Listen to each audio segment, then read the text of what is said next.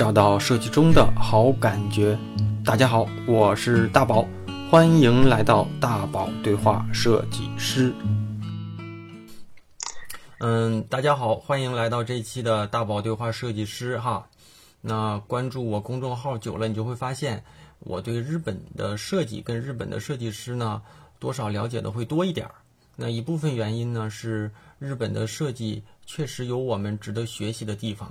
那另一部分原因呢，我认为日本的设计师，尤其是著名一点的设计师啊，他们特别喜欢输出、输出内容、输出他们的观点、输出他们的文章，然后把这些观点跟文章集结成册，出版成书哈。所以，如果你要是想找著名的设计师出版的书来看的话，那日本的设计师的书可能是最多的。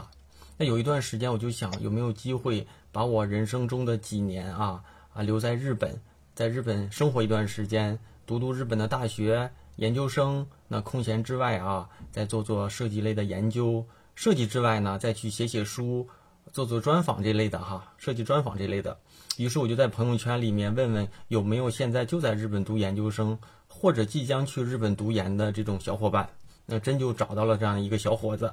那之前呢，我跟他通了一段很长很长时间的电话。那他把他接下来的计划呀、目标啊，和去日本读设计类大学的这一系列啊有用的信息，一五一十的都分享给我了。说实话呢，听之前我是特别期待，听之后呢，我更期待了。那我们本来就约好今年九月份我去日本的时候能够见一面，那个人原因那没去成，所以挺可惜的啊。那我相信啊，有有和我一样的这种朋友，可能也曾考虑过去日本学学设计，那了解了解这个设计强国的设计教育是什么样的。那当然呢，也可能你没有这个想法。那那今天的嘉宾呢，可以用他的视角呢，帮大家分享分享他在日本的所见所闻和所想。我觉得应该也是一段很有趣的事儿啊。而且呢，这小伙子今天呢，现在呢就在日本，我们做了这样一个。跨国的这种对谈啊，音质还是肯定是不是很好。我们都是用电脑直接对着录的，所以请大家见谅。那我啰嗦了这么多啊，那请今天的嘉宾小明同学给大家打个招呼吧。好，哎，大家好，我是呃正在日本这边生活，然后呃今后准备考取啊日本这边设计。呃，系的学校的一个留学生，然后也很有幸参与到这个大宝这个邀请，这个呃来到这个访谈，然后来谈一谈我对在日本这边的所见所闻吧。嗯，然后还有就是呃关于一些设计上的一些呃周围生嗯就非常普通的呃日常生活上的一些呃所见所闻。嗯嗯，好，谢谢。对对对，那个我我觉得可以大概分两块啊。前一部分其实问题的提纲我们都对过，就是日本的这些大学呀、设计类的专业的一些小明在日本的一些所见所闻所感。另一部分啊，可以后期咱们可以发散一下，比如说，嗯，作为日本人和作为中国人，你作为在那边生活的人啊，能够感受到中日两国，包括说年轻人。这这种这种生活啊，意识上的差别，我觉得有一些感兴趣的，咱都可以，咱都可以聊哈。啊，行，好。首先第一个啊，就是呃，小明现在是属于什么状态啊？是已经开始报考了，还是准备阶段？呃，我现在是准备阶段，然后吧，我是去年。十月份来的日本，然后呃，目前算起来也就刚好一年。一年啊，对。那你来日本之前是在国内读的本科，在日本准备读研呗？哎，我在国内是那个读日语专业的，是本科。对，然后本身自己对设计嘛是挺感兴趣的，呃，所以就希望可以有一个这样的契机和机会，就来到日本这边来看一下日本这边设计。嗯嗯，其实就是在本科的国内的生生涯哈，学习生涯之前是不是学设计的？然后不是，完全不是啊。其实有很多这样的，是研究生的，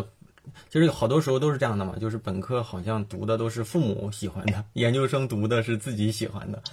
然后有有好多人就是通过研究生来转型。但是当然，我觉得不一定哈。然后现在啊，就是咱们可以就就就咱们今天的主题，比如说，嗯，对，嗯，就比如说你了解的，现在如果去日本的东京，比如说不用不一定是东京啊，比如说去日本读这种艺术类的、设计类的专业的这种学校啊，有哪些学校可以推荐给大家呢？嗯，呃，首先的话，呃，是那个国国公立的一个那个，他们叫艺大吧，就东京艺术大学。对，这个算是呃 number one 的。然后基本上在日本，呃，所有美术系的学生、艺术系的学生，他们基本上很多人都是呃朝着这个目标前行的。那这个算是排第呃综合排位的话，应该算是排第一了。啊啊啊！然后接下来，嗯，对，然后接下来还有五所，他们就是说呃，就是所谓的五美大。然后呃，根据不同的场合，其实舞美大的那个概念的区分，或者说有哪些学校会有点不一样。但是基本上大部分呃，比如比如说在那个日本东京，那个舞美联展的时候，啊，基本上就是指呃武藏野、武藏野，呃，还有多摩美术大学，对，然后还有东京造型。还有那个女子美术大学，还有就是日本大学艺术学部，这些都是在东京是吧？嗯，对，都在东京，都是在东京的。那就是东京之外的大学有了解过吗？比如京都的大阪的？嗯，也有，但是比如说呃，特别是那个志愿插画的，还有那个呃动漫那一块的人，在那个京都那边会多一点。那个京都精华的话是漫画，对对对，漫画那一块。呃，插画那一块是非常厉害的啊，因为我有同事就跟我推荐过，严重推荐过京都精华，因为有一段时间特别特别就是着了魔的想去日本，那边氛围也特别舒服，比较那个呃传统一点，就是也很安静，就艺术气息比较浓。对对，艺术气息，他就想去这个学校，嗯。那现在，嗯，我再问问哈，就是，嗯，就包括之前你也跟我聊过，就是好好多时候，嗯，我们去读一些研究生什么的，都是奔着某些大师去哈。那这些日本的这种，按你的了解啊，日本的这些知名的设计师，是不是大部分都会在学校里就做一些讲讲课啊、教授啊这种职务？呃，我的感觉是因为我也去实际去参参观了他们的一些展览，呃，还有就是他们实实在在在学校的一些课程，嗯就是属于那种公开课，或者是他们那种毕业答辩的时候，比如说这个教授带了几个项目，带了几个项目里面的几个学生要答辩，然后这个答辩，呃，他有时候是社会全公开的，谁都可以参与，你就可以在他的身旁。你甚至就距离这个呃所谓在国内呃比较有名的在那些大师，就也就距离几米的那个距离。其实就是在在学校里，他们就是一个老师，其实不是一个名人或者不是一个大师的这种形态出现，是吧？没没有那么高高在上的那种感觉，对对，都是比较呃平易近人吧，可以这么说。然后那个呃，其实。很多来这边艺术进学的，特别是像多摩还有武藏野这两个学校，那他们报考的人数相当多。然后这里面因为也有一些比较有名的，就是大家在国内就比较呃比较熟悉的一些设计师，什么原研哉呀、佐藤可士和啊，还有什么深泽直人啊这些，对吧？嗯，很多其实也是冲着那些名头过去，所以竞争是非常大。那但是他们呃，这些教授呢，有一些是属于常情的，有一些是属于非常情的，有一些呃，就是说呃，时不时讲讲课，嗯，有一些是呃经经常就要讲课，嗯，所以这个具体每个学校他们每一年的安排都不一样。比如说那个袁元哉，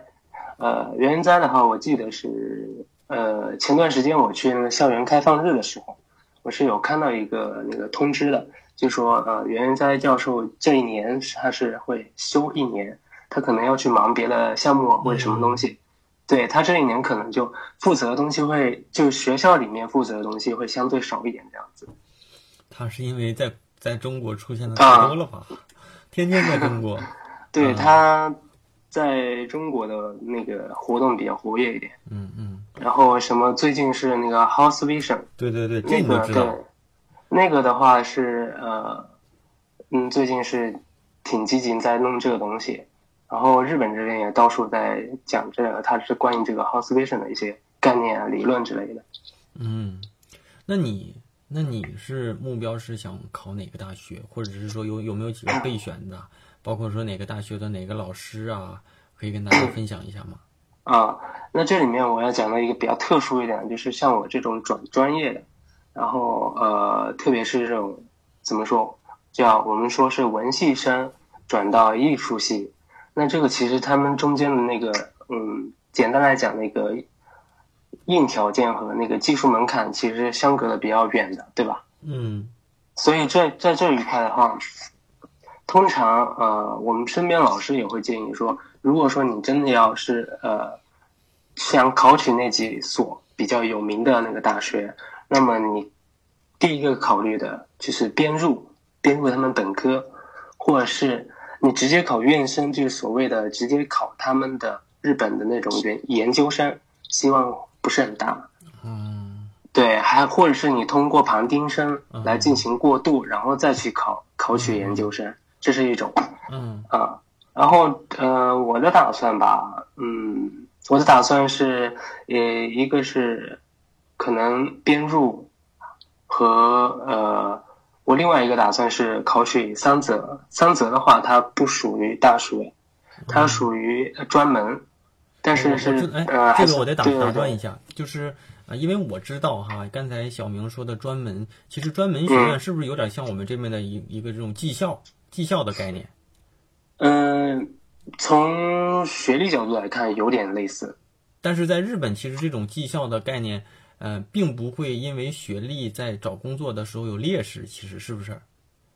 嗯，看其实也是看行业的劣势的话，倒不太。这个劣势，呃，怎么说？学历这个东西，它是在你的上升空间，呃，天花板那一块会慢慢出现那个区分度。他们这边日本这边就是说，如果你是刚进入这个行业，无论你是呃什么学历的，或者是他们的那个我们来说那个福利待遇和薪资呃薪酬这一块的差距是比较小的，基本上呃起步都差不多。但是呃你考虑到后面的发展的话，肯定大家还是觉得高学历会更好。嗯，那就是其实你刚才没说完，就是其实你嗯要不就考一个所谓的专门学院，要不就是属于什么叫什么编编编入呃，编入或者是那个啊通过旁听生来啊过呃过渡这个阶段这样子。那这样的一个阶段，嗯，大概要多长时间？旁听，你是说旁听生的阶段吗啊？过渡的那个？对对对对对，就是你从一啊个、呃非正式的研究生的这个过渡期，大概要多长时间呢？非正式的研究生的过渡期，呃，其实呃，我身边有很多例子，然后快则半年，这算是非常非常顺利的，是半年。然后嗯，比较普通的可能要一年多一点点这样子，因为基本上呃也看你的报，就是你进入那个学校那个研究室的那个时间吧。然后只要是呃到了那个可以你报考研究生的那个时间点的话，你就可以去报考。如果你考上了，你就可以直接就呃你就可以变成呃院生这个身份了。那是那准备考哪个老师的课？那个那个那个，呃，之前我是有考虑嗯，想着那个呃岩原岩原在来着，嗯，原因在 但是那个 叫袁老师的他们袁教授他们那边的话，就是竞争非常大嘛。你指的大是什么意思呢？就比如说他一年招几个学生，有多少人报考，这个大概的数据有有知道吗？呃，这个的话，基本上官网上官网上都会有公布，然后我大概帮你们看了一下。大概的话，其实，呃，整个艺术报考就是一研究生这一块的话，嗯呃，看一下啊，募集的话，比如说多模那边有一百三十多个，嗯，然后最后合格的，合格的，其实呃，特别是平面设计这一块，呃，报的话有一百啊，全部全部的设计的所有专业加起来有五百多个，然后平面设计这一块的话，报的人有一百多，一百八十多个，哦然后最后合格的话是三十多个这样子的那比例是。那这块就原原因在一个人，呃，不是，这块还有好多个教授，啊，每个教授可能带带几个这样子，分开来。啊，那现在呢？那现在的目标觉得想去哪一个？呃，现在我觉得还是比较扎实一点吧，就是多跟这些人，呃，这边的老师啊，还有那个交流交流，学习学习，先扎实了，呃，把自己的实力扎稳之后，再去再去考虑这个研究生那一块。嗯，所以我现在其实主要主要目标还是桑泽这边。啊，啊，好，那就是我我想问一个哈，就是就是嗯其实嗯，有好多中国的学生，其实这些年去日本上学哈，比如说就像你说原研哉这样的，我相信也有好多中国的这种设计学学生，嗯、是奔着这个人去的哈。嗯就比如说，我在前几年，就是咱们国内有一个民谣歌手叫程璧，我不知道你知不知道这个人。他出道的时候特别、嗯特别的特别啊，他就说，一般歌手嘛都会介绍我是什么谁谁谁谁谁谁嘛，他这个人的个人介绍就会写我是一个呃旅日什么设计师啊，原来在原研哉的设计研究所里工作等等的。那那其实他的介绍会把这种设计类的东西加进来，然后但是他啊其实是个唱歌的。所以就是我想说的，就是呃，这种这种就是，假如说哈，有一些日本的知名的设计师的课，就或者是内容其实特别强了已经，但是国内的并不是怎么认。但是有一些，就比如像原研哉这样的，在国内特别特别有名的，但在日本其实他真有这么有名吗？呃，其实，在日本也挺有名的，因为他也算是，呃，叫他们有一个叫 日本设计中心协会，然后他是在里面很重要的人物，然后再加之他自己本身对外发声也比较多嘛，在各个媒体上面，呃，讲自己的一些理论啊，自己的那些呃设计的想法这些东西，就是说呃所谓的在公众上面曝光比较多，所以就还是挺有名的。嗯嗯，就是我我大概理解他那个所谓的研究所，日本的那个什么设计研究所哈，好像就是在那个银座，东京的银座，我理解是不是属于一个日本的设计的一个国企的这样的一个一个感觉？啊、是不是国企我不太清楚，但是它已经成立挺久了，然后是属于呃最早那一批呃，就是说要振振兴日本设计的那嗯那批人开始创立起来，然后直到现在已经是在日本就是非常权威的一个嗯嗯。一个机构了。嗯嗯嗯，那行，咱再说回来哈，就是、嗯就比如说中国人，中国的学生本科在在国内读完了，现在想去日本去上学，那嗯有哪些硬性的条件是必须要过的？硬性条件，呃，硬性条件的话，其实第一个首先语语言要过关，因为你毕竟在那个研究室里面的话，至少要能沟通，然后教授也是希望跟你有更多的交流嘛，这样子你才可以学到东西，嗯对不对？这是第一个。第二个的话，呃，就是你的作品集的实力啊、你的作品集要准准备的很好，还有就是你的研究课题要和你志愿的那个教授，呃，能有关联是最好的。哎，是什么时候？不是有关联，是一定要有关联。嗯嗯嗯嗯，嗯，那就是如果我的作品足够好，然后嗯，我的日语也过了，但是我的这个研究项目其实是教那个呃教授没办法去去去去去去去 hold 住这个课题，可可能他也不一定会收你，是吧？呃，这个就看，因为也要看教授那边的意愿嘛，就是他会做一个综合的判断。嗯嗯因为在报考之前，你也可以约他来面谈，然后你们可以经过好几次的面谈，这样子大致了解情况，然后他觉得没有问题，他这边可以帮你帮到你的就，啊然后到时候就报考，如果顺利的话就那理论上其实是不是这样的？其其实就是英语呃日语是一个就是统一考试，然后专业课这边如果如果这个老师教教教授觉得你可以了，嗯理论上就就就剩下的所谓的面试什么的都是走个过场。嗯，其实面试非常重要，它不是走个过程，对，那老师基本上要你呢？嗯，呃，如果你说，如果说是你们呃平时面呃那个平时面谈交流的时候，他就已经表现出对你有极大的兴趣的话，那基本上后面可能就是走个过场。嗯啊，因为他呃这教授在研究室里面的决定权是很大的。嗯，懂了。那那再问一下啊，咱就扫盲式提问，比如说那日语这个日语是是什么样一个一个一个考试，可以大概介绍一下吗？呃。这个是有一个专门的机构去认证的，一个是日语能力证书，呃，一般来说都是要二级以上，最高级是一级。现在好像是多模还是五脏眼，呃，现在好像是都有点变化，就是说都要最高级那个 N 一级吧。这个这一点我不太清楚，但是基本上肯定是要二级以上的。这是呃硬性的一个要求，就是说你要有这个证书。然后就是看你在，因为有些人有些人有证书不不一定代表他有那个口语能力嘛。还有就是看你的面试的表现，能不能呃，我们说简单的正常的沟通表达你的那个呃研究报告的那个想法之类的。然后最重要的一个就是作品集。嗯，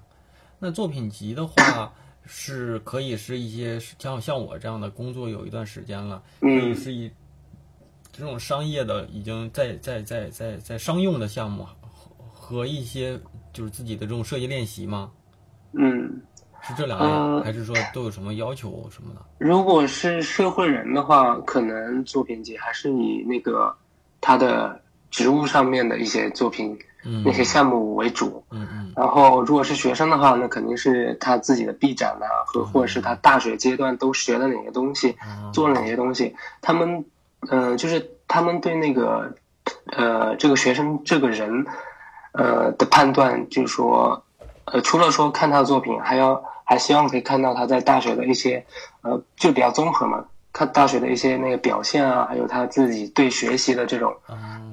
积极性之类的东西。就是还有人品这一块啊，人品这边看不出来，但是，啊，对，就类似于比较综合的一个判断，然后不完全都是作品，但是作品肯定是最重要的，因为完全就是呃，它完全就关系到你后面在他这个研究室上面，如果说呃教授那边给到你课题的时候，你能不能完成之类的这个比较关键的问题。那那我理解一下，就是，那日语是一个专业的考试。剩下的就是面试了，是吧？面试和作作品集的整理。啊，你就是你在志愿校的话，其实主要是面试和作品集，然后可能呃不同学校还会有小论文的考试。所谓的小论文就会考一个写作嘛，然后还有就是要提交你的研究计划。呃，日语那一块的话是由另外的一个教育机构，呃，就是专门的机构去做认证。然后这个的话跟学校其实分开的。嗯嗯嗯。那像日本的研究生啊，一般来说读研究生一般都需要几年呀？一般来说，呃，研究生就是大部分是两年，但是有一些专业比较特殊的，可能会有三年的情况。啊，那那在日本的这种研究生的学费啊，大概是多少？学费啊，呃，如果是美校的话就。挺贵的，非常贵。然后 像那个多模啊和五脏眼这些，基本上都是要差不多一年两百两百万左右。两百万是十二万 日元。呃，稍等一下啊。嗯。如果你是那个国公立东京艺术大学的话，就没那么高。嗯，两百万日元的话，大概有十二万。人民币，嗯，对吧？十二万，那是在日本，现你现在你的这种生活成本，一般的生活费一个月得人民币得多少钱啊？一个月，呃，刚如果你是刚来日本的话，那开销会大一点，因为他们这边租房，嗯，不太一样，跟国内，他们这边租房是头金比较高，啊，然后你一个月的，呃，如果你稍微稳定之后，再加上如果你跟嗯，跟人合租的话，一个月怎么都得要七八万日元。七八万是多少？七八万的话，差不多，嗯，看一下啊，七八万日元算是比较普通的一个生活水平吧，就四千多人民币。四千多，那就是起步了啊，最起码得七八万。嗯，对，也有比较，呃，如果你说你非常省，然后又兼职挺勤劳的，然后再加上你跟那个朋友合租的房间又比较便宜的话，嗯那可能七八万，有些人过得好的也是有，也不是没有，啊身边。嗯嗯，那你现在是除了上学还会去打工什么吗？嗯呃，是除了上学的话，平时还要兼兼职嘛。对啊对啊他，们这边兼学生兼职是比较很普遍的现象。嗯嗯嗯，就是从高中开始就很多人就日本这边自己人就很多就兼职了。那行，那就是其实是这样的。那我大概嗯就是总结一下，就是如果要是咱就除了那种公立学校啊，咱就是正常的这种学校，一年学费得十十二万左右哈，可能高一点，可能低一点如。果国公立的话，你起码可以减少一半，但是那个可能要求就更高了吧？要求高。啊，那个就不是，那就不提了。那那生活费的话，一个月就租房子就得四五千是吧？那再加上吃住呢，就是那个出行啊，就是日常的生活费得是不是得个小小一万块钱？嗯，日常的生活的话也差不多四千多样子。那就是四五千加四五千就得一万。对，其实我刚才算那个钱，嗯呃，其实很大部分人的情况下，其实已经把房租包包括在内了。啊，因为其实对，如果说是合租的情况是可以这样子的。啊，如果你是个人住的话，你可能要呃差不多在网上高个三四千。啊，懂了。我记得小明之前跟我说过，有一有一种求学方式叫旁听生哈。这旁听生跟大家介绍介绍呗。旁听生就是刚才讲的那个，有很多有一些人会通过旁听生的签证来过渡到原生。呃，他这个签证的话，就是说它是属于真的是属于就是纯粹的学习交流的一个目的，然后去到这个教授这个研究室这里面，嗯。然后跟他上课。然后一般来讲的话是只有一年的签证，嗯。然后一年之后，如果说你成功考取了这个教授的那个呃院生，呃，也就是真正的研究生，嗯。因为日日本这边讲研究生是指旁听生嘛，呃，如果考成功考取了，那你们签证就可以做更换，做更换的话，那就是嗯那种正式的留学那个留学签，呃，然后嗯，那如果要是没研考上，还可以继续续吗？我在这儿再再没考上的话，有一好像有一两次机会可以再续，续个半年一年这样子啊！那我其实假如说像我这样的，我也不图个学历，我只图个这种在国外生活和做呃沉淀一段时间的这种经历。我选嗯择旁听生，如果待一年，我觉得收获挺大，我没待够，我想再再再是再旁再旁一年也可以是吧？也可以的。啊，但是这种旁听生，嗯，就是像学费呀、门槛儿是什么？还是说我只要有钱我就可以去？嗯，门槛肯定没没有像后面的那么苛刻了，嗯，然后学费也是相对而言会低很多。嗯嗯，基本上的话会，因为因为我这边之前因为我是文系生嘛，最开始的时候我其实是了解文系那边多一点。那么这那么那个时候我了解到的就是说，如果你是一个研究生的话，有一些学校甚至他你半年一年就只用交十多万、二十多万日元，也就是说才呃九千多到一万多人民币这样子。那是真便宜。其实，在学校里上的课呀、待遇啊，其其实是一样的，就无非就是你不用考试，然后你没有学历。嗯，然后整个形式其实也是偏研究室那种形式，不是说你每天都要去到那个研究室。嗯嗯然后呃，你你也同样要做发表，比如说呃有布置到什么课题的时候，除了说他们那些呃研究生正式的研究生需要做那个课题发表以外，你可能也要做课题发表，就是也要在他们这些正式生面前对这个教授讲的一些东西和你自己做的一些研究和报告进行做就是一给大家些工作汇做发表。报是吧？学习阶段性的学习汇报。对对对啊，定期的也要做那个报告。那有没有了解过啊？一般这种旁听生都是什么样的人去做旁听生啊？呃，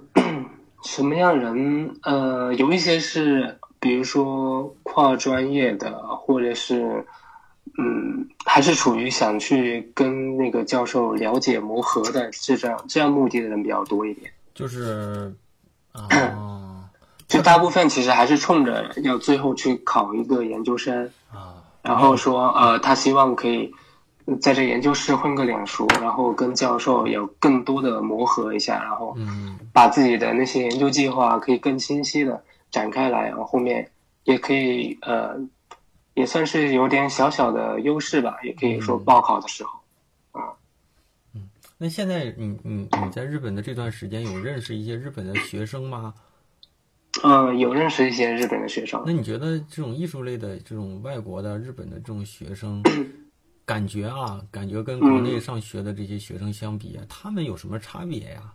就感觉跟国内的这种学生比，学习状态呀，这种这种精精神状态呀，包括说侧重的这种在意的、感兴趣的点呢，有没有什么差别呢？嗯，这个的话，我感觉其实差别没有特别大，但是可能这边因为这边整个社会的各种各样的那个那个叫什么条条框框和规规矩矩比较多嘛，所以他们也会很多，比如说，特别是我们讲到就业这一块，他们这边是要提前差不多一年多就开始做一个些呃做各种公司那种企业分析，然后再到后面做就职活动，呃，然后整个一年都是不断的做这这一些工作，然后相对而言的话，会你会感觉到比较积极一点。嗯，那他们日常的上课的这种状态会会像中国这种，就是有一些这种比较好的大学一样，特别努力，特别像学霸一样的呢？还是说其实也就那那样？呃，也有也有学霸，也有学渣，然后 怎么说呢？嗯、就是我可能我之前对这个美院它整个课程体系都不是特别了解，所以我到后面我去听他们讲一些课程的时候，我是觉得特别有新鲜感。嗯，就比如说，他们呃有一些课程，就是特别是面向那些新生吧，嗯就说有一些课程属于呃，让你整个人在那个整个校园，然后用你的手啊、什么触觉啊各种东西去感受那些实实在在去感受一些东西，然后甚至有一些呃像动作指导，像用舞蹈来去怎么去啊，体现艺术这，些，对对对，就是就类似于其实就是真正去实践，在实践当中去感受某些内容，呃，某些某些观点，不像我们更多的是读一读，像学校里的理论的东西讲一讲，就这么回事儿了哈。呃，我感觉对他们对整个自己的那个实践的一些理解，还有实际的去感受这一点是好像呃非常的注重。然后另外像呃反而像技术类的还有工具类那一块，没有说非常的强调这样子。啊，更多的是别说不会说啊对，不会说就是说你什么什么软件要怎么样怎么样。啊？对对对对，你要用什么软件来做出这个东西或者什么之类的。对，反而他们更多的是会强调，就是说我们抛开这些呃电脑上的东西，我们自己用手来去动手做一些东西，或者是我们用别的一些材质的材料嗯，去做一些表现，好像更多是这些，我感觉。更多的是艺术跟想法的一个对。表达，是吧？对，嗯，那其实你之前跟我说过啊，就是说，呃其实在日本呢，读研究生的好多都是外国人，包括说本国人可能都不太读研究生，呃，这是怎么一回事儿啊？呃，特别是设计和艺术这一块吧，嗯。那个因为这个除了我自己的了解以外，身边的那个本身就是从那个他们研究生毕业出来的那些老师，嗯。呃，日本人，我说日本人那一块老师，嗯。他们自己的体体会就是说，其实呃，他们自己日本人是很少说呃，更其实更多的会选择直接就职嘛，嗯特别是设计这块会选择直接就职的，因为呃，在日本研究室。呃，研究生那个位置就是真的是做研究和写论文，做研究或者是做一些呃比较专、比较专的学术的细的一些东西。对，啊，那其实就我听下来有点像，呃，中国这种博士做的事儿是吧？好多都是做一些设计研究理论啊，专业的研究，而不是具体的去用设计解决某类问题啊，在商业上面，在实践上面去做哪些事儿是吧？他们更多的是去可以是这么理解，因为他怎么说，他本来他这个学位的那个就是属于博士前期嘛，所以说也是按照这个方向在走的。嗯嗯嗯嗯，只不过你后面说你是你只读完前期，然后你后面直接选择就职了，还是说继续做那个学术研究啊，什么课题研究之类的？嗯，是你个人自由，但是基本上它整个氛围都还是做那一块，嗯，所以这一块也是会比较困扰到很多那个留学生嘛，因为很多人其实是怀着一个那个镀个学历过来的那个心态过来。对，所以说啊，听众们、小伙伴们，好多人就问我要不要读研，要不要读研。其实我的观点，我一直都觉得啊，别的专业不好说，别的行业也不好说，但我一直觉得设计这个专业啊，如果问我要不要读研，我的推荐就是没必要去，非得去为了学历去去去去去拿这么一个文凭。但是你要是希望说在这一年两年之那个之间啊，能够在某类某些设计上做一些提升，某某个领域的设计里面做一些提升，那是可以的。但大部分时候设计更多的是，我觉得更多的是感受，感受和。呃，和实现啊，跟学习的关联不大。但小明同学因为特别一点，因因为是本科，可能本身不是学设计的，所以设计可能是他一个转行的研究生啊，研究生可能是他一个转行的一个契机吧。所以啊，就是我我记得我的那个以前的一个同事啊，就说日本好多人他们喜欢上这个叫叫专门学院，其实读大学的人这些年他们他说都都感觉都很少了，因为他说。他的他的感受啊，这个不代表权威。他就说，说日本吧，好多好多人读了大学，甚至好多人读了特别好的大学，出来也就是在某些商场里当当服务员儿，在某些呃便利店里当当售货员儿，这些东西跟学历没关系。反而如果你的学历高，你做这些职业的时候。公司给你的薪资就会高，所以他们就不愿意去招这样的人。日本有好多职业和岗位都特别模式化，就是谁来了，你按照我这一步、二步、三步、四步做，最后都都差不多都能做好。而且呢，做这种服务生啊，基础的工作和和去做那些所谓的白领，其实收入也没有差那么大。所以，所以给自己的工作反而还提升，就是就是就就业还提就就设置了一道门槛嘛。所以说，他说这两年日本的经济发展啊什么的，导致年轻人其实都不愿意读大学。这我也不知道你在日本是不是有这种感受。呃，我的感受，其实我刚来到这边的时候，我的感受是，呃，不都说高龄化嘛，然后老龄化，高龄化是真严重，是吧？我那时候来的时候，走到那个街上，其实没几个人，然后能见到的大部分的时候都是老人。对，然后，对，你看那个，就就我们常说那个日本的司机啊，日本的好多拉面馆里那些工那个干活的都是老人啊。嗯，然后像你刚才说那个各个行业之间，他们那个薪酬待遇，其实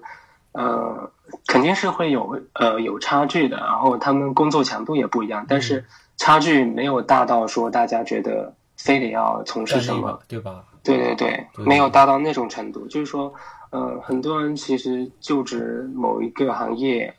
呃，至少越往年龄越往上的，他们越是遵从自己的那个一个，呃，要不是做自己擅长的，要不是做自己喜欢的。嗯，那那有没有了解啊？就像日本的这种应届毕业生啊，啊，或者是研究生啊，大概的这种设设计类的啊，大概的薪资范围，你有没有了解过？嗯、了解过大啊、因为以后我也我也是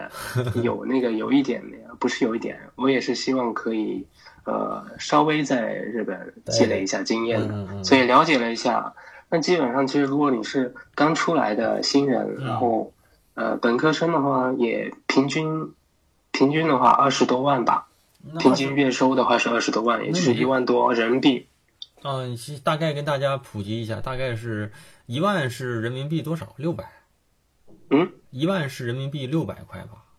十万就是六千，二十万就是一万二，是吧？对对对，一万的话差不多六百这样子，对，所以六百就是多一点点。那就是一万一万二到一万五六呗。那那日本的非设计类专业的毕业生薪资大概有没有跟设计也差不多，其其实就差不多是吧？跟中国的这种其实差别差别挺大的。中国比如说你做什么，比如说做什么工程师，那应届生 BAT 能给到的钱和你做一个什么人力资源，做个什么什么，可能一个天上一个地下。嗯，但是是这样的，如果是综合职的话，呃，综合岗位那种的话，其实是差不多。但是如果说技术要求门槛很高的那种职业的话，嗯还是区别挺大的。特别是像互联网这一块，还有 IT 这一块，啊，日本也是吗？对，差别还是挺大的。啊啊啊！那那，就像做设计这行啊，啊，嗯就是 就按还是按你的理解啊，就是比如说像设计这这行，研究生和本科生他们如果去出去找工作的话，研究生有优势吗？呃，研究生可能会稍显劣稍显劣势一点。还劣势了是吧？我相信好多小伙伴听完之后肯定很惊讶，为什么觉得会劣势一点？这个我也是挺惊讶。那个 这个是我是听啊、我那个本身就是他们就是研究生日本人，然后这也是做呃设计这一块，他们自己的原话，就老师说的啊，他说。其实相对而言，可能我觉得可能是数据统计上嗯那个基数有也有点关系吧。相对而言，那个研究生还是有点劣势的，因为可能在那一两年之间，你是做做研究和一个已经在公司里面已经被培育了两年多这个差距吧。嗯，还有一个就是，如果说你研究生招进来，毕竟那个规矩来讲的话，学历高一点的还是要多给一点钱，对，还有这这就是刚才我说成本的高一点。对，所以就是什么？其实你看日本特别务实，他他的这种理论或者他的看法就是，呃，应届生和本科生出来的水平没有没有多大差别，都得去现实当中的这个职场上去磨练一下。所以呢，这两个即便都得磨练，挑一个便宜的来磨，是吧？嗯，本科生便宜一点，研究生可能还稍微贵一点，所所以他们挑个便宜点的，然后都得重新打磨嘛。你打磨两年之后，和你学了两年，还不如在我这干两年。就我身边有个活生生的例子啊，嗯在一一年左右，我当时在创新工厂，我有个同事，她是中国传媒大学研究生毕业的一个高材生，一个女学霸，就是学习特别好。然后本科就是传媒大学的，研究生也是传媒大学的。然后呢，他他是本科生读完了之后呢，他有同学就出去工作了，然后他呢就考了个研，一考考了三年，读了三年，三年保研还是保研嘛。然后下来之后呢，第一份工作的时候，就是他的领导，他的领导就是他当年的本科同学面试的他，就这种事儿。对啊，三年时间其实好多一些可能初创公司或者是一些发展好一点的公司，可能都能确实是都能晋升了，但是你可能在三年之后出来工作，只是一个应届生，即便你是一个研究生，他也是一个应届生嘛。嗯，对，这种情况也是有的。所以说，其实不用我我个人感觉不用太过多的纠结，其实跟你自己个人的后面的方向很重要。对。那你这个这后面两年有没有浪费和，就跟你后面的方向很重要嘛。嗯嗯，那就是呃，就是你觉得像华人在那边找工作、好找吗？当然，外国人的话还是会相对难一点儿。相对会难很难一点。但是我觉得，你看，反而在国内呢，我觉得外国人还吃香一点儿，但是在日本，你的感觉就是难一些，是吧？对，国内的话，不不不，那个在日本这边的话，那个外国人还是相对难一点的。他是你觉得外国人是中国人难一些，美国人也难一些，还是中国人稍微难一点儿？但是欧美的可能还行。欧美的其实也没有，嗯，没有那么多的优势，但是可能说，嗯、比如说我们现在现在各个公司事务所，他们的国际交流也多了，然后国际业务也多了，嗯特别是在中国这边的业务设计这一块业务也多了，那这个时候中国员工就需求就上来了。再者就是日本本身这边少子高龄嘛，然后呃本身人才也是越来越缺，所以相对而言，呃近年是算是稍微比较好一点。没那么苛刻。啊嗯 但是呃，总体来讲的话是，比如说大部分的一些特别缺人力的一些行业，像服务行业啊，什么旅游业，啊。啊这些呃特别多中国人去光顾的呃一些行业的话，这种地方就是特别特别的缺人，也不存在说什么很难找的问题。嗯。还有 IT 这一块也是，啊，但是这种嗯对 IT 是大国，但是这种的话，这种的话，就是他们对外开放的，就是说，呃，他们愿意接收外国人员工的岗位和职位来讲的话，很多都比较中中低层的多一点，嗯，就类似于这样的。懂。那那再问一下哈，像嗯像咱们学设计的，你未来如果在日本啊，想想出出出来做设计，就有哪些行业可以选择呀？就是我我会想啊，就基本上学设计的，除非像你这种建筑设计啊，什么室内设计啊，呃，什么环艺设计啊，这种指向性比较强的，咱们就就算了啊。那建筑设计肯定是去一些建筑院或者是什么建筑设计工作公公司嘛。但所以就主体来说，就是这种这种这种平面范畴类的设计啊，就在国内基本上就是设计公司啊、广告公司啊、广告公司有这种贸易公司啊。再就是进一些互联网公司做视觉设计啊，甚至说有一些做一些稍微的转型，就用户体验设计啊。呃，国内现在有好多这种理工啊、工业设计类的专业的背景的人，好多是做这种交互设计啊。所以说，你像日本的话，你这种学设计的话，嗯、主体来说，大部分设计师、设计学生最后都是去了哪哪些行业呀、呃，其实跟国内的差差别不大。然后，呃，比如说媒体行业的，像呃本本土的一些比较有名的一些呃媒体公司之类的，或者去广告业的。广告业的话，大家都知道，电通、博报堂这些，对。AD 啊，喂，啊，对，还有那个 ADK，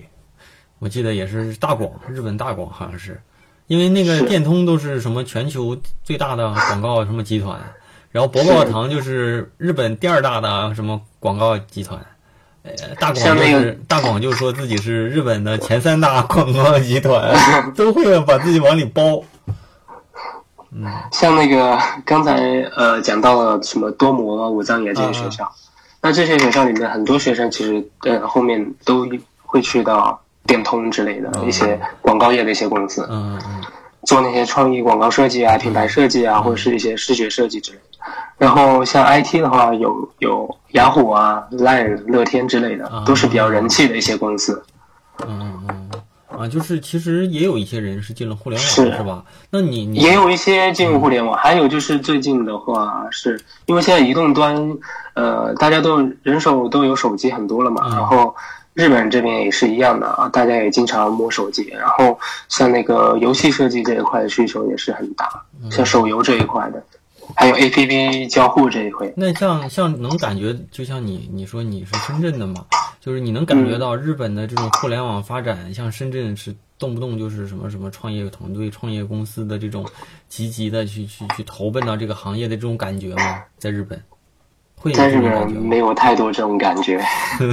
对你刚才第一个说到的是媒体行业，我就想到的对日本的这种印刷业呀、杂志、报纸还是的，是的其实，还他们印是挺发达的。刷业啊、杂志那些是做的是真的好。对，所以日本人还是真看。啊嗯，在国内互联网服务这边，我感觉做的还是差一些吧。可能可能是因为我自己本身在国内那个消费习惯不太一样。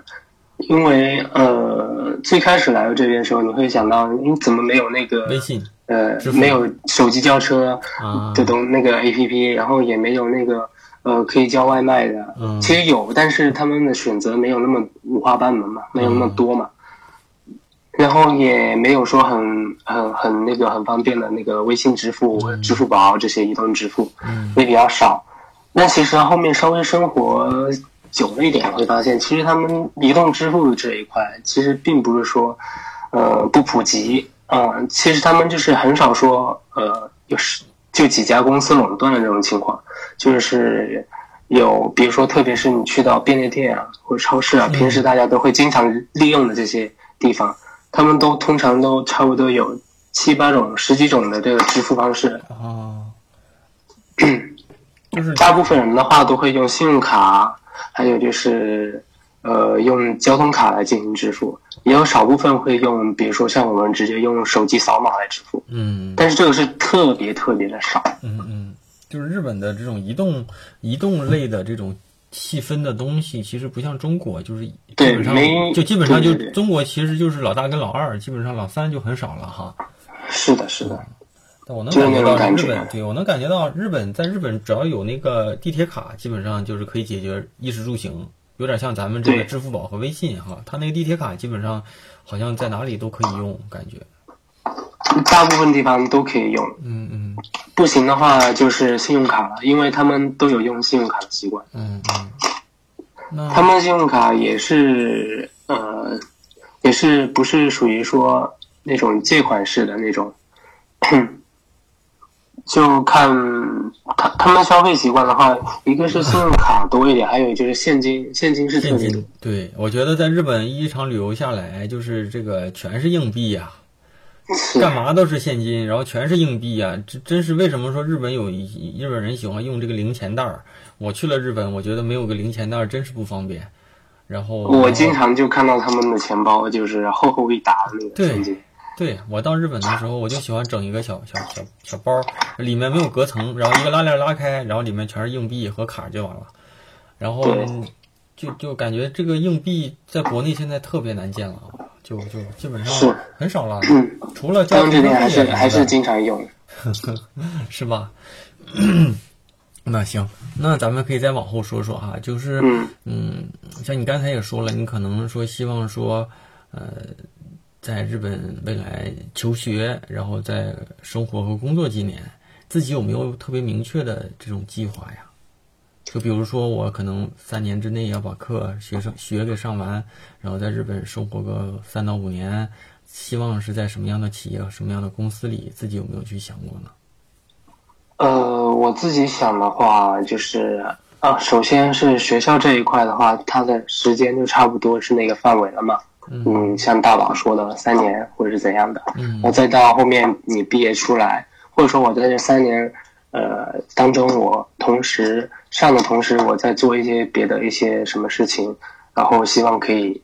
给到自己毕业之后可以带到一带到一带来一点影响之类的。嗯。然后呃毕业之后，然后其实目前来讲的话，还是比较偏那个呃品牌设计那个那个方向，希望可以往这个方向走一走。那品牌设计啊，那就是未来其实还是想做这块儿，但是你有没有想过，就是嗯嗯，这种对口的公司应该是什么类型的公司？比如说是演员在那种公司吗？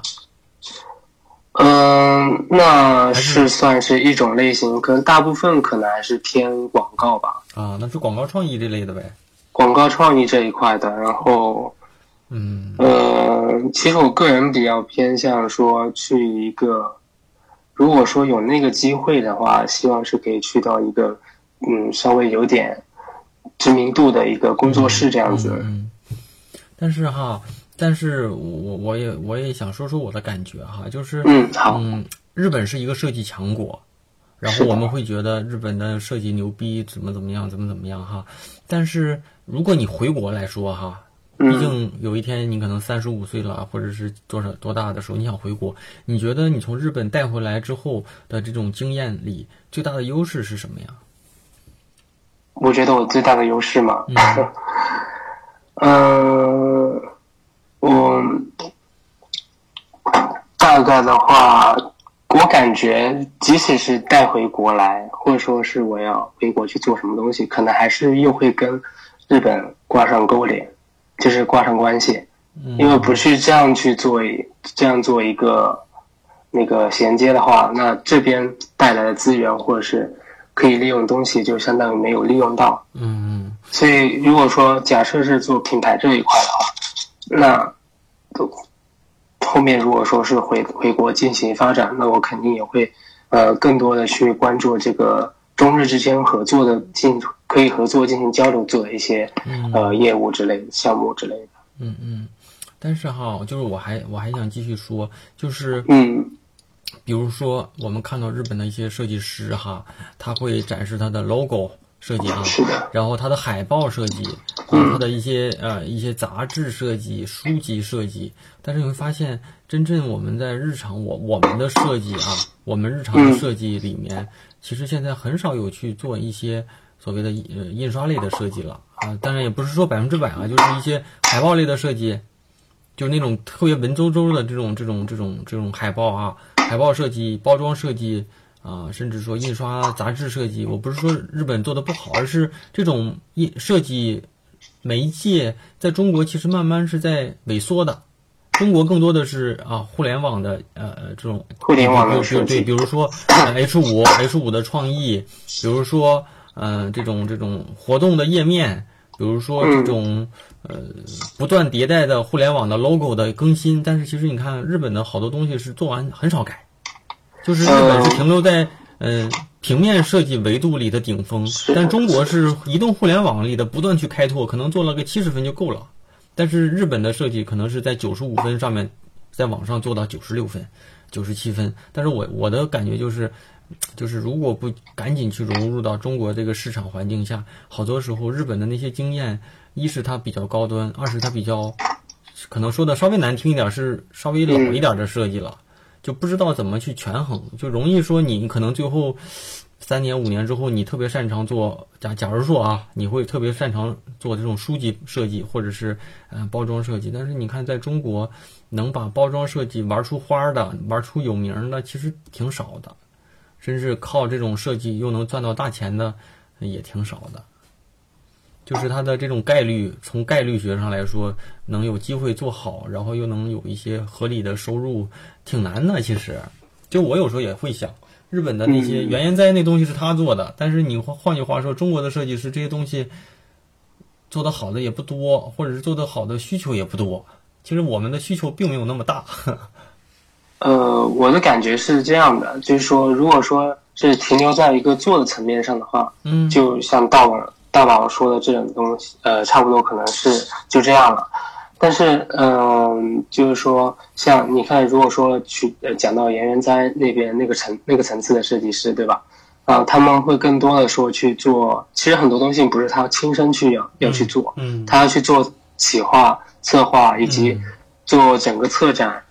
其实都是在做一个，嗯，怎么说，自己的一个自己的理念和自己一个思想的一个传达。嗯，就是说，呃，到那个层次的时候，那你就需要去做那种那种工作，那种事情，来去做上那个叫什么更深一步的发展嘛。嗯嗯，在那之前的话，可能还是在做的层次上，执行层次上。嗯。还有就是，呃，像平面设计这一块，我觉得特别有意思的就是，像那个国内的话，像我们说那个满大街的那种，呃，那种那种叫什么五颜六色的，然后那个字体很大很粗的那种设计，大家都是基本上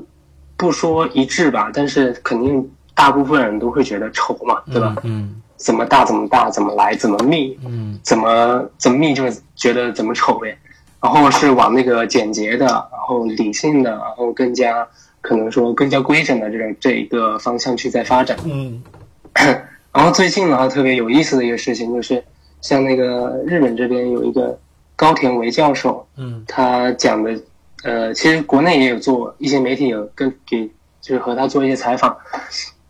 就说他的那个做的一个最近的那些研究，就是说新丑风嘛，他是故意做的，就是很丑很丑，然后也从那个呃中国这边呃街边啊什么那些各种灵感，对对对，那些海报啊或者是小传单啊，来激起灵感，然后我们一看啊，这不就是我们街边的那些小广告那些设计吗？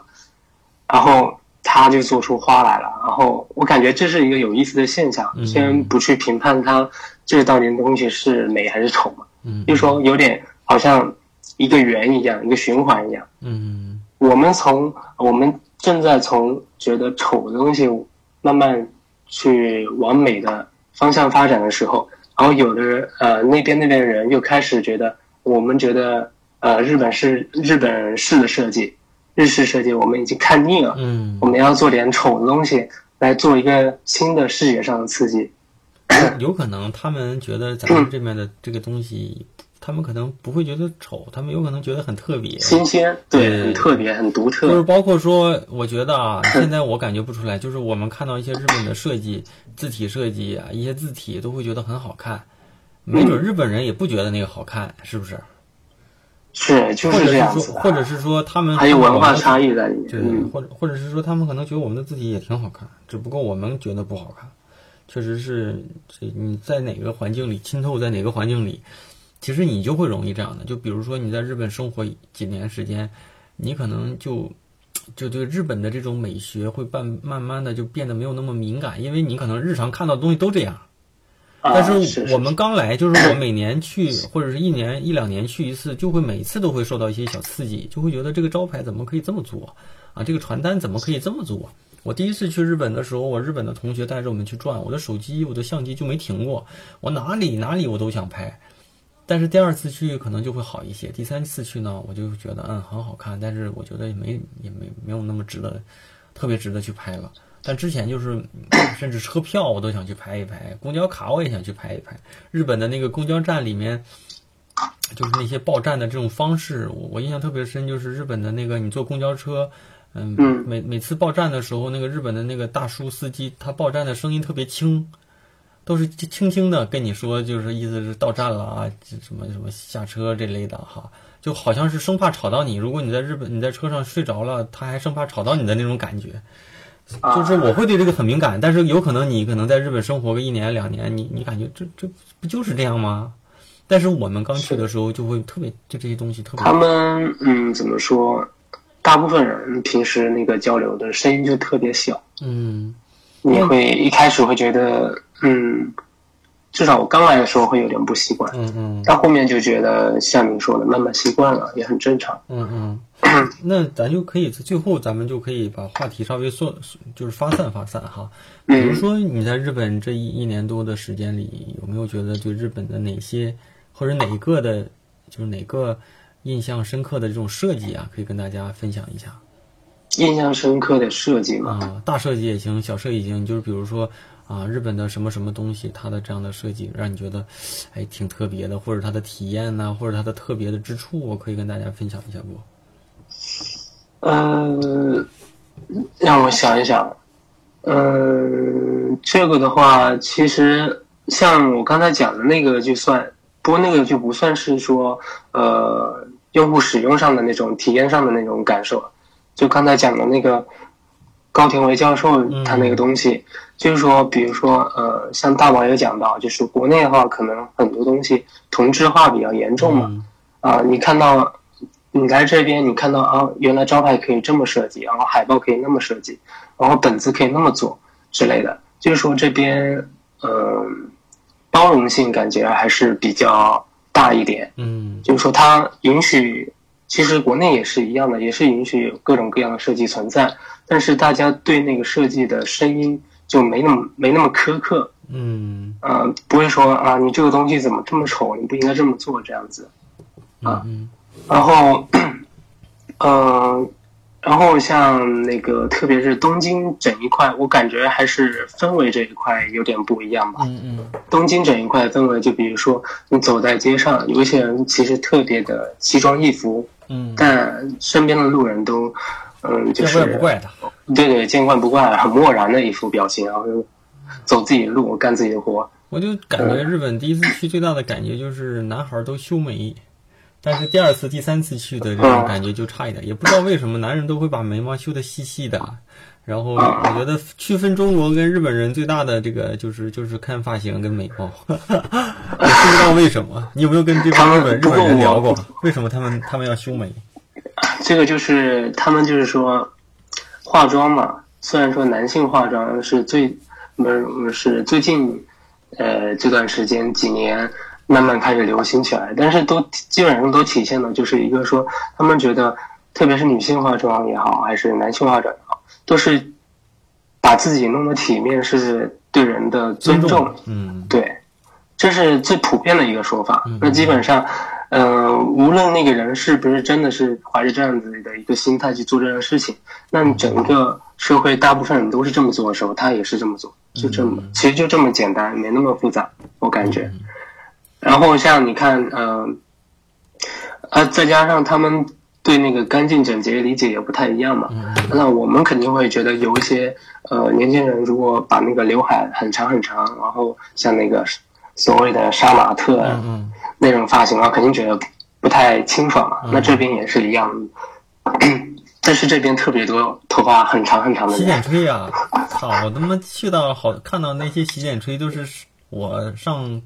太伤了。对，那个上初中不是上高中上大学的时候那种发型，中国人都不留了，但他们好像还有还是有，还是很多人留。就是我会发现日本对像你说的包容是日本，它没有所谓的流行跟过时，就是什么样的东西，什么样时代的服装，什么样时代的发型和配饰，好像都能见得到。就那次对都能见到。对，那次去那个日本的那个下北泽是吧？下北泽是叫哈。下辈子就是里面有好多叫古着古着店、古着店哈，就是那种复古的衣服，就是看着那些衣服，真是感觉父母那个年代，嗯，感觉那种大牛仔裤、高腰牛仔裤，那个在年轻人里面是非常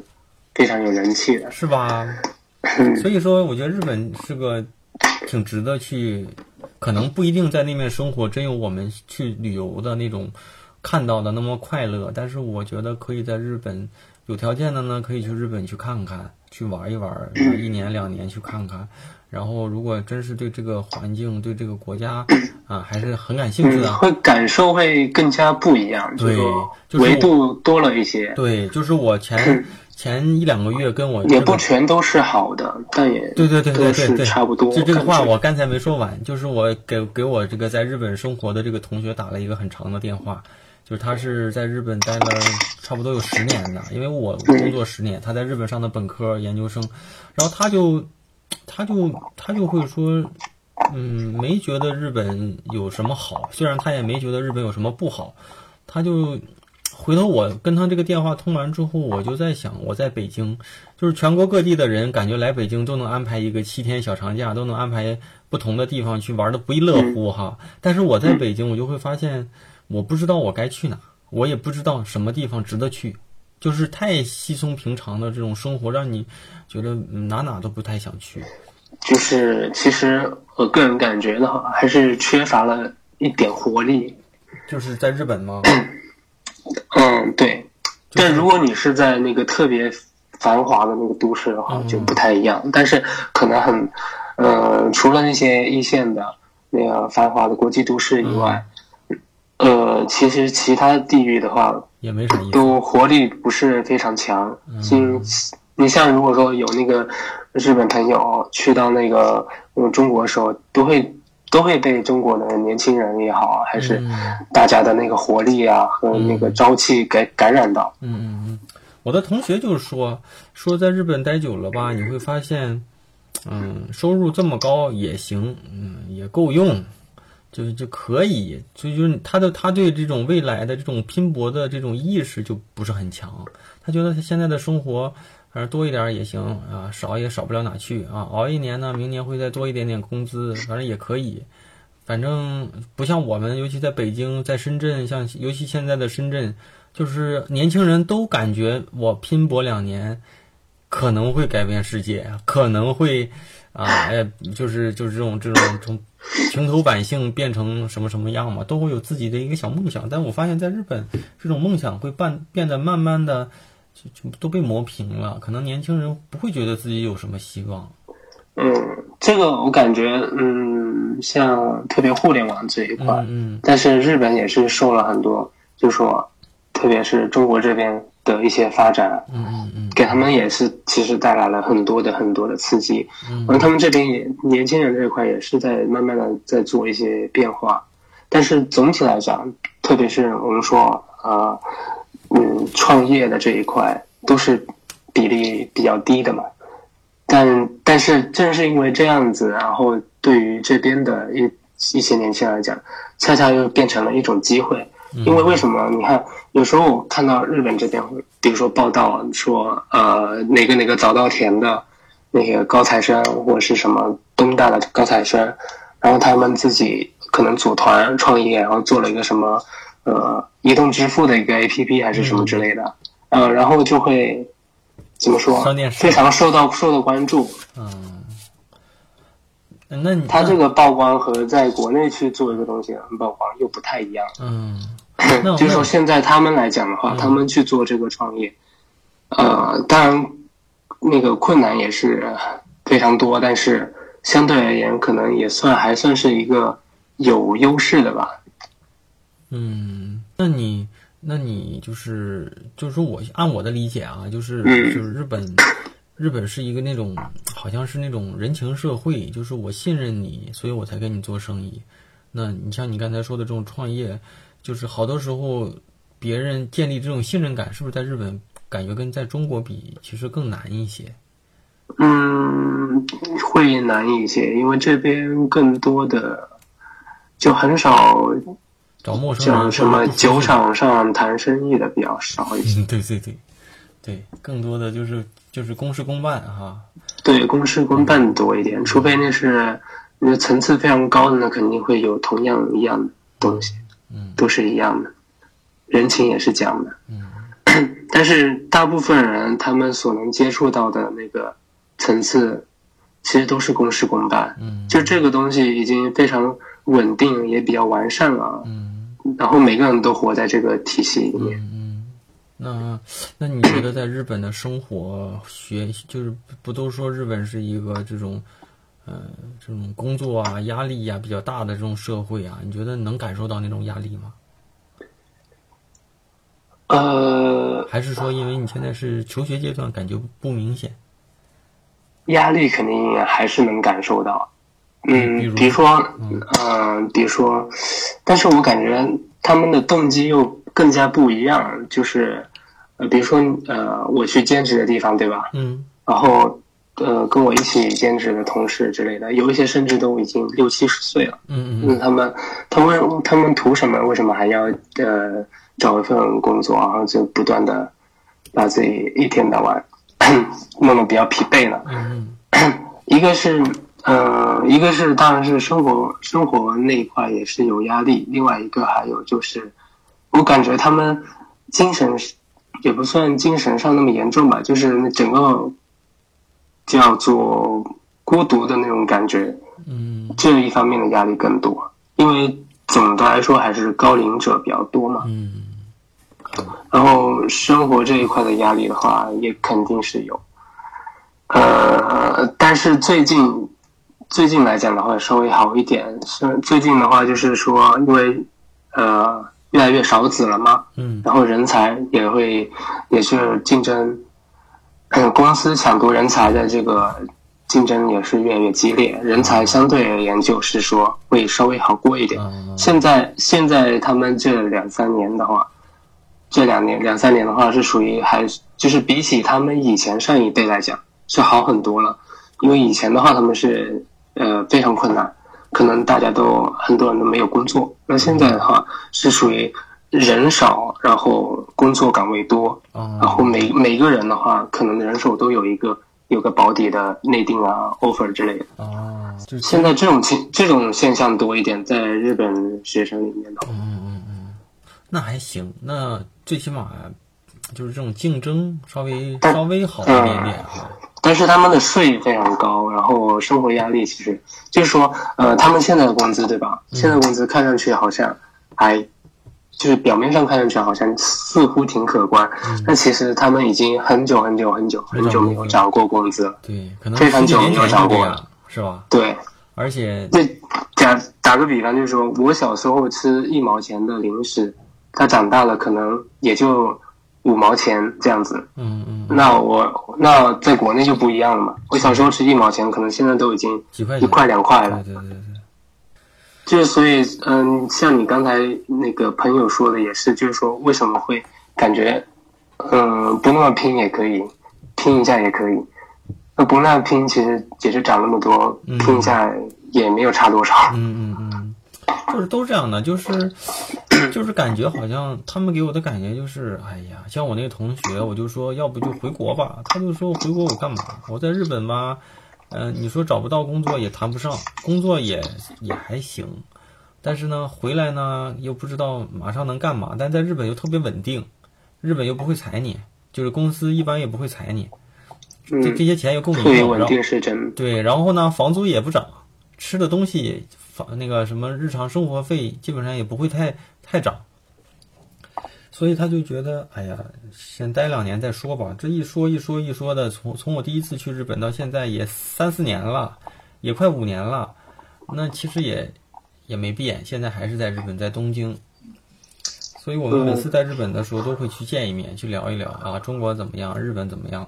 啊，其实挺不一样的。但是他的这种生活习惯，甚至说这种外形打扮，都挺像日本人的了。因为在日本也快也有十年了，人生当中的三分之一都在日本度过。嗯嗯，那你现在在日本这段时间，你觉得过得快不快乐？呃。还行，挺充实的，快不快乐谈不太上，但是挺充实，挺有意思。就是这段时间因为我学习是吧？是，嗯，再者是我其实对这些的话还没有，就说太大的不适应之类的东西都没有，因为本身说啊也是那个呃大学时候也是日语专业嘛，嗯，所以多多少少对他们这些的呃。叫什么思维模式啊？还有说所谓的这种意识啊、文化之类，多少有一些了解。都懂。所以说接触的时候，虽然会有一点点诧异的地方，但还是没太多不是太不太适应的地方。所以说整个，呃，整个现在一年这样的一个生活的话，就没有特别说不愉快的事情发生，所以感觉还行。嗯。快乐的事情也有，快乐的事情就是就是跟自己。自己国家的人，或者是跟别的国家人一起聚餐的时候，嗯嗯，大家一起聊的时候，你会发现特别有意思。特别是你在呃，你像我们在这个学校这个环境是比较特殊的嘛，都是外国人，嗯，然后有欧美的，然后有意大利的，有俄罗斯的，呃，有印度尼西亚的，有越南的。你会发现每个国家的人，他们他们的那个动机都不一样，是吗？欧美对对对，像你看欧美人，嗯。呃，欧美人像就有些特别轻松、很轻松的心态，有些就是生活想过来这边体验的。对，我觉得欧美人都是这样的。啊，然后他也不会说，呃，我后面一定要就职，还是一定要干嘛，还是一定要升学。嗯。基本上我很少听欧美人说要升学的，对，很少说要升学或者干嘛之类。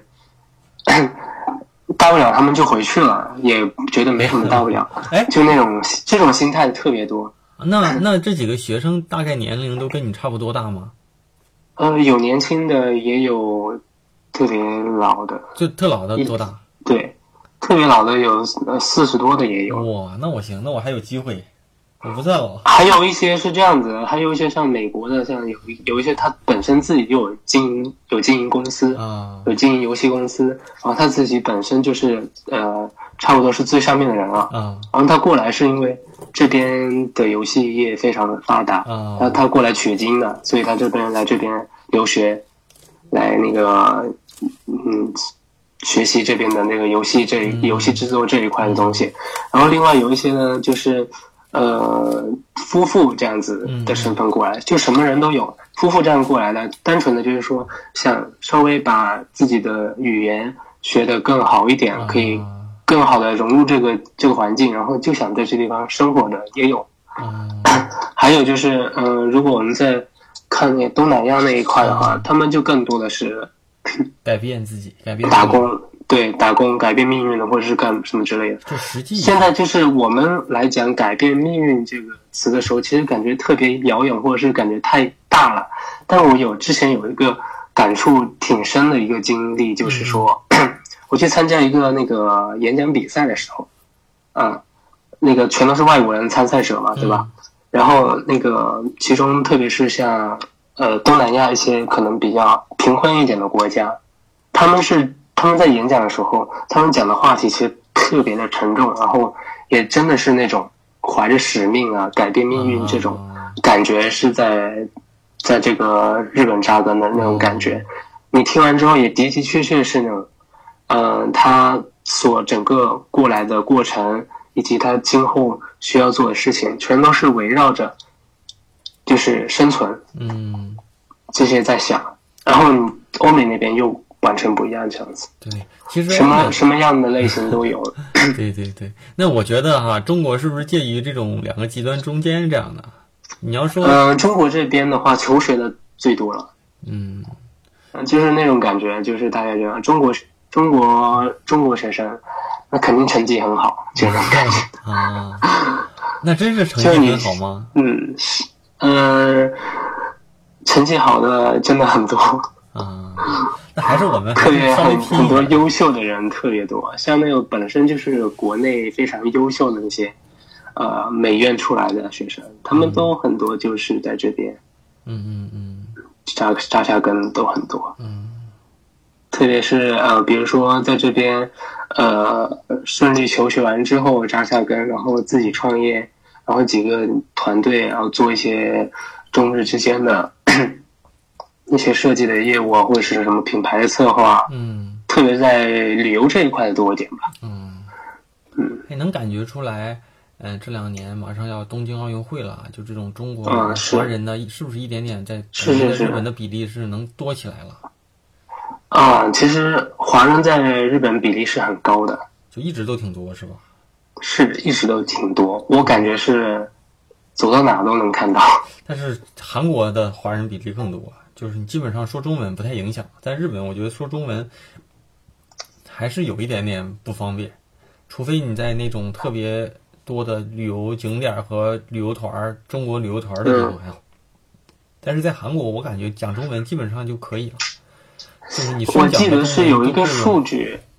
有个数据好像就是讲，差不多在日的华人的话，就是跟其他国家的人口比较起来，中国是排在第二的，第一是哪第一就是他们日本人自己了。啊？那你这，那你，你这日本人这个他这个应该去的。而且他这个比例是相当相当高啊，嗯就是说我们总人数也是占的很多的。那肯定是在韩国这种感觉更明显。那会在那面会会有想家的这种这种时候吗？哦，那肯定会有。嗯、回了但是家我感觉还好，因为深圳回一趟其实很快，嗯，也就三四个小时就到了。那对啊，那北京过去也三个小时。嗯，嗯，那这段时间回回了几次家呀？呃，不过算起来，其实我才回了一次。才回了一次哈，对，嗯都挺不容易的，在国外，尤其是其实你还没有正式属于踏入社会，基本上是本科读完就过来了呗，呃，其实我在国内是有，工作过。不过也差不多吧。工作了才工作了，那时候是计划，那时候本来就是有一个这样的计划，然后就是工作了一年，刚好这个时间点过来，啊这样。那还好一点哈，那还好一点点。嗯那行呗，那今天其实聊挺多哈，日本的生活，日本的这种就专业的学校的这种事情，其实之前我给你打电话的时候，咱们也聊的大部分都是这些话题。我相信肯定有一些人对日本感兴趣，有些人可能是想去日本旅游，有些人可能是想去日本去求学旅游的是真的多，啊。旅游是真的多，感觉。嗯对啊像那个朋友圈，十个人里面可能六个人都去过了。嗯，对啊，十一十一，我这同学我同事都组团去，我估摸着他们在日本可以组团吃个饭了，都是是啊去的，应该是所以这也那个导致很多人在这边搞那个叫什么民宿投资的人特别多。对对对对对，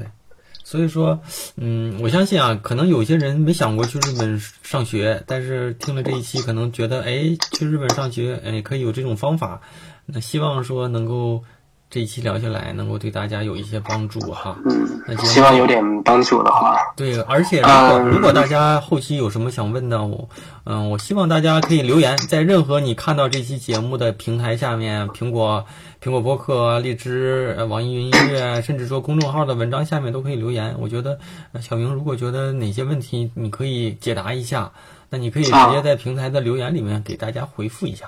那我相信平台留言啊，行，对，我相信肯定有些人甚至说想要你微信，那到时候再说呗，肯定想找你应该能找得到你。我能解答的我尽量解答，因为其实要很细的东西，我也不一定了解的都很清楚，嗯但是能帮上的我也都尽量给帮上这样子。大家有疑问的话也可以问。好，那最后结尾啊，祝小明同学能够在日本一切学习工作顺利。那我相信啊，咱未来一年到两年之内，咱俩应该能在日本再碰一面。也可能后续你上了日本的某个大学，没准过个几年，我没准也去上两年。但是我去，我肯定就是旁听生就够，真正去享受一段求学和踏踏实实的经历就够。重做学生的感受，对，真正想，因为觉得工作时间久了，是需要找一段时间静下来，把自己的知识、把自己的思想，甚至说，有时候我就在想，我喜欢什么样的设计，说不懂。就是我知道什么是好设计，或者是我们都知道什么是好的审美，什么是好的设计，但是自己喜欢什么样的设计，其实很多人都答不上来的。行，那那个节目最后啊，节目最后我我要在节目最后还继续去感谢每期啊愿意在电台里面打赏的小伙伴。那这呃。大家收听，嗯，喜欢那那我特别开心。那当然愿意打赏的这些小伙伴呢，我希望是在节目最后啊做一个感谢，因为这一部分几块钱、十几块钱的打赏，我会用来啊在网易云音乐上订阅会员，然后再去找一些更合适的片尾曲啊、片片中的插曲啊，啊作为一个节目的完整度的一个一个一个一个小投入吧啊。所以我念一下啊，这期会念几个人的名字。那第一个是啊 M。选小错啊，我也不知道怎么读，是英文还是拼音啊？第二是 Uri Design，第三个是 Word 世界的那个 Word，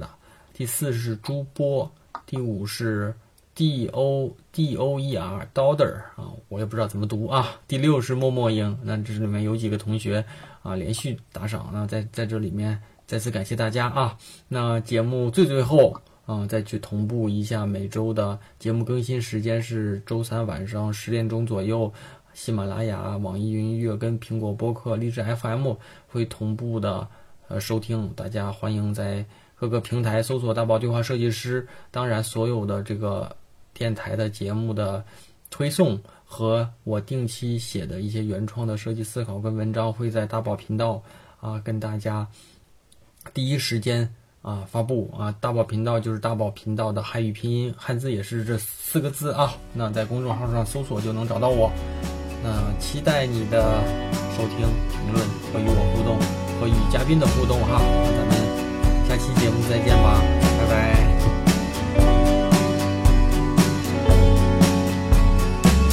She could tell it was on my face that I knew it was up to me. Never dreamed of second place and she thought we fit perfectly. She said why you running so fast? Slow down for me. I said why don't you stay back in the past? Just let